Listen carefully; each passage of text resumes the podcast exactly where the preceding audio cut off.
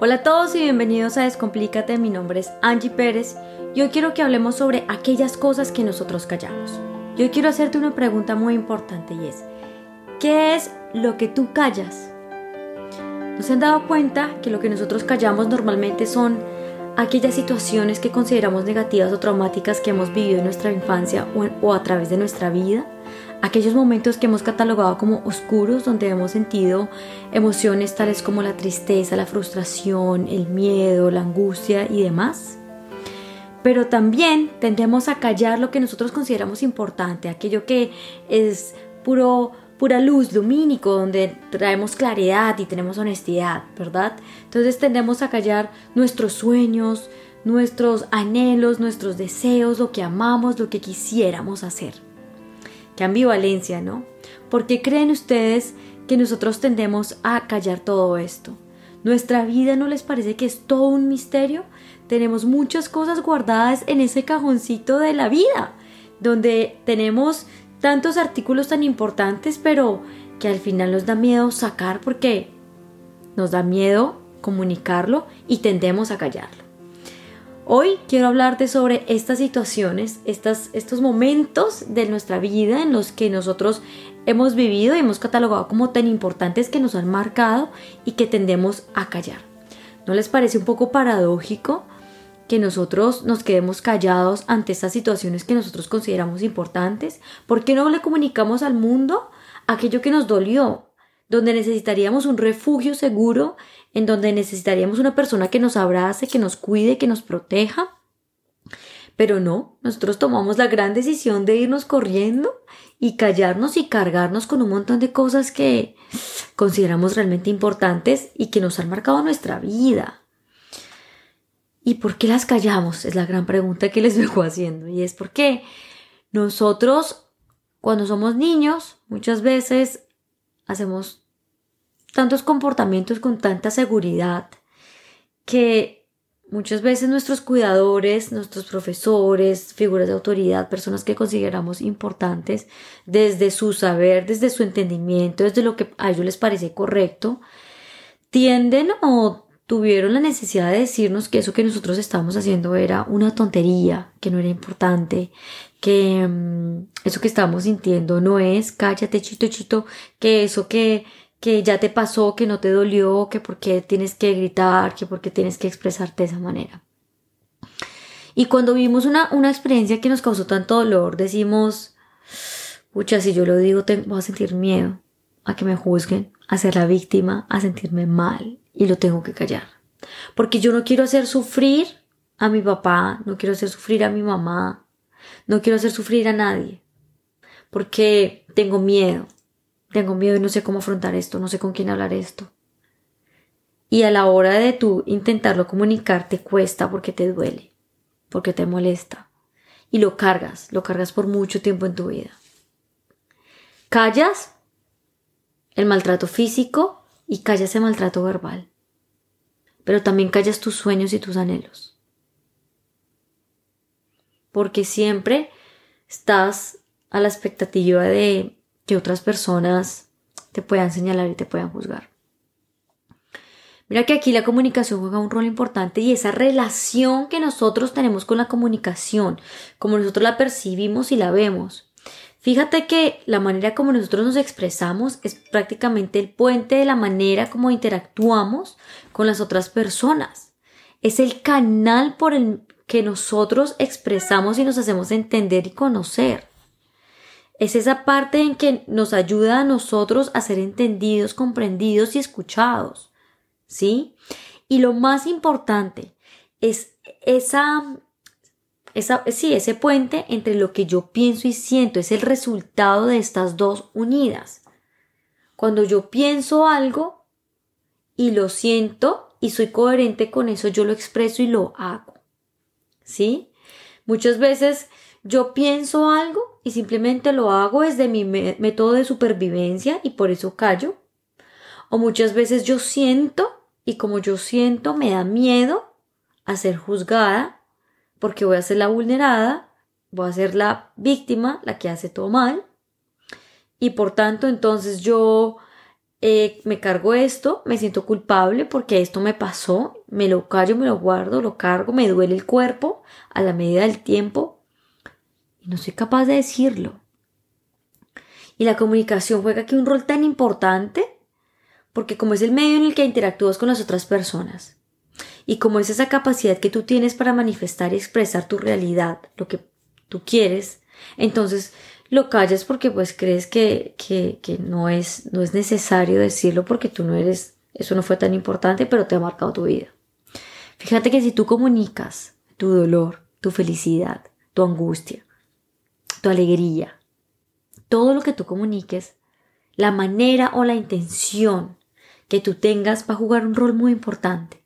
¿Sí?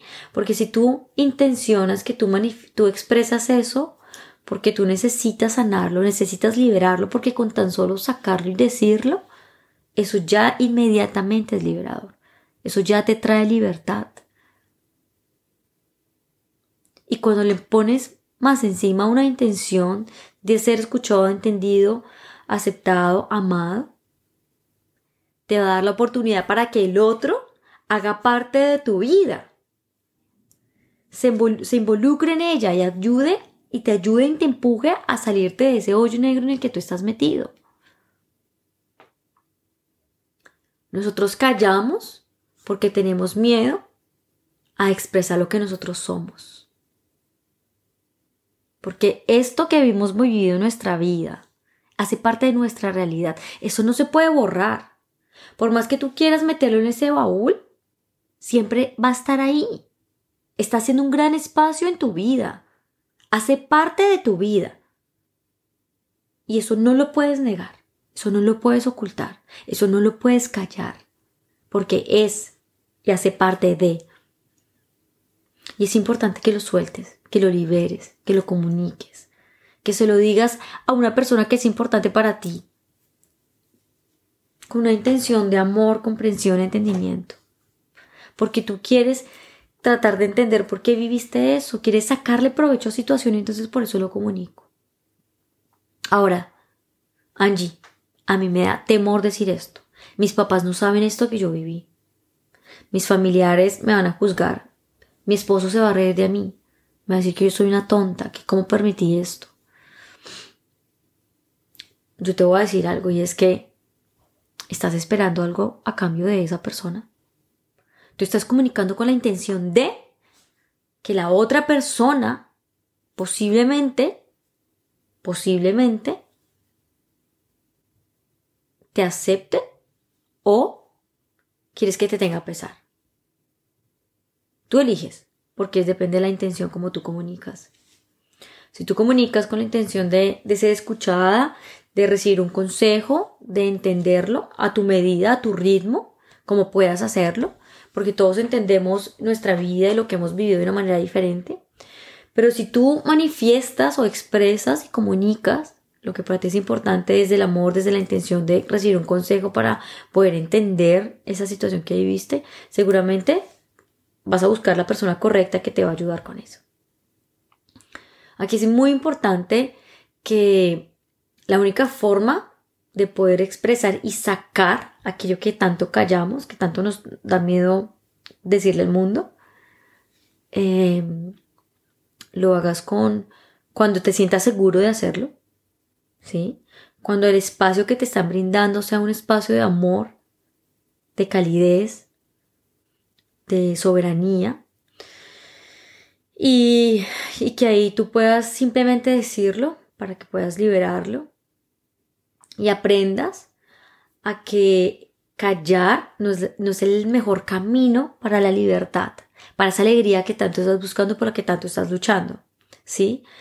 Eh, la comunicación juega un rol tan importante en tu vida que te va a ayudar a ti a, a sobrepasar absolutamente todo. ¿Sí? Busca las personas que son importantes, las que consideras que te van a sacar y te van a ayudar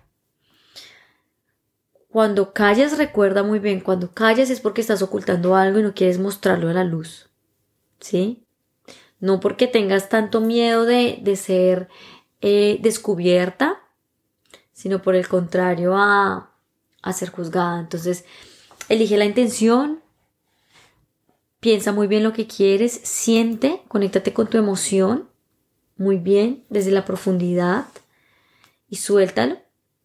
La emoción te va a ayudar a, liberar un montón eh, y a entenderte, a conocerte.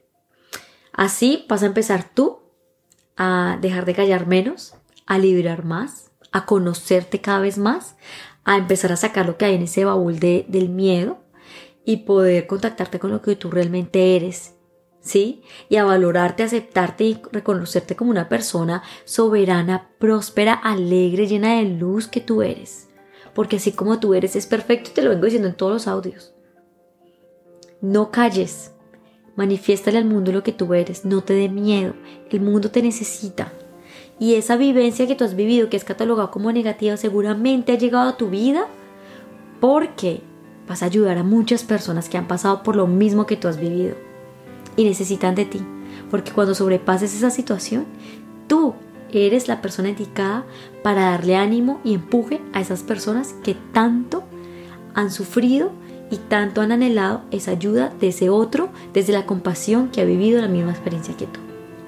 Así que te invito a que comuniques, a que expreses lo que sientes, a que busques la persona indicada para hacerlo y no calles, para que puedas encontrar libertad. Te mando un abrazo. Si quieres eh, eh, saber más de mí, me encuentras en mis redes sociales, en Instagram como arroba mi espacio cero, en YouTube me encuentras como Descomplícate con Angie y en todas las plataformas de streaming. Te mando un abrazo muy grande y que tengas una excelente semana.